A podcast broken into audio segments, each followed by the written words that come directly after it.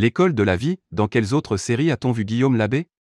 À l'image de Sam, ou encore de la fiction, Le Remplaçant, sur TF1 avec Joy Star, France 2 mise aussi sur le thème de l'éducation.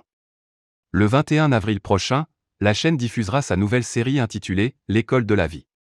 Adaptée de la version québécoise 30 vies, cette fiction, composée de 6 épisodes de 52 minutes, relate l'histoire de Vincent Picard, Guillaume Labbé, professeur dans un lycée et confronté à un drame. Alors qu'il doit reprendre goût à la vie, l'homme va continuer d'enseigner.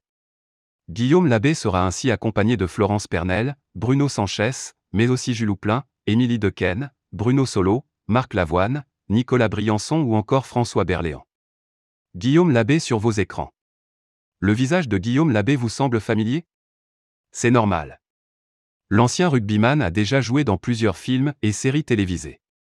Ces dernières années, les téléspectateurs ont pu suivre son quotidien en plein Paris dans Planqueur, Netflix, mais aussi dans l'adaptation de DC US, sur TF1.